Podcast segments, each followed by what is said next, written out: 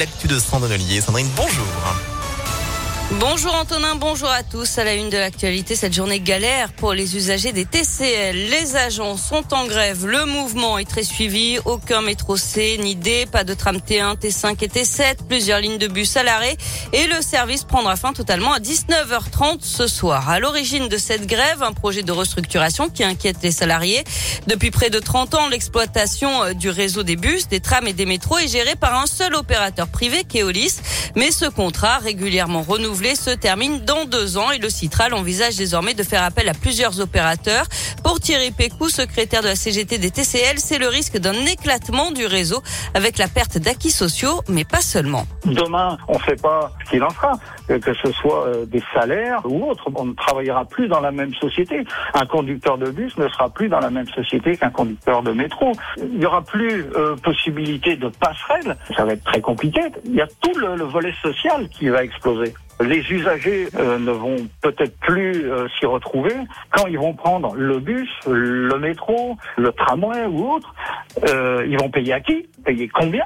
Peut-être que ce sera pas le, même tarif, je sais pas. Aujourd'hui, quand un métro tombe en panne, c'est un bus qui prend euh, le relais. Demain, si c'est pas la même entreprise, comment ça va se passer? Et de son côté, le Citral se veut rassurant et promet de ne pas toucher aux acquis sociaux en mettant en place un socle social. Pas de quoi convaincre les syndicats. Une réunion est prévue cet après-midi. L'éventuelle restructuration doit être soumise au vote des élus du Citral le 10 mars prochain. Et puis attention, ça va être compliqué aussi de circuler aujourd'hui autour de l'hôtel de ville. Le quai Achille Lignon sera fermé la circulation. Un périmètre de sécurité est mis en place jusqu'à vendredi. En cause une rencontre des ministres des Affaires étrangères et de la Santé de l'Union européenne.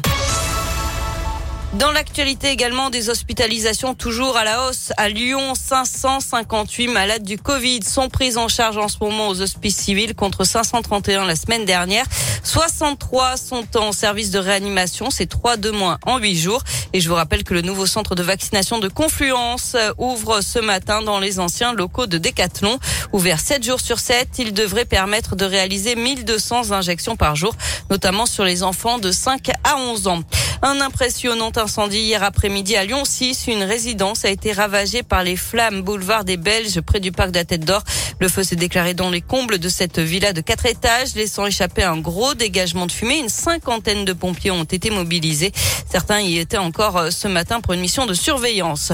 EDF annonce l'arrêt prochain du réacteur numéro 4 de la centrale du budget dans l'Ain et ce pour une opération de contrôle suite à des problèmes de corrosion.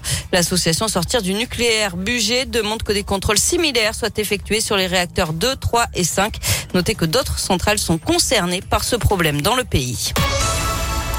Direction les JO de Pékin, une nouvelle chance de médaille côté français avec la lyonnaise Chloé Trespech qui vient de se qualifier pour la finale du snowboard cross. Du basket, les filles de Lasvel qualifiées sans jouer en Coupe d'Europe, elles profitent du forfait des Russes de Siktikvar.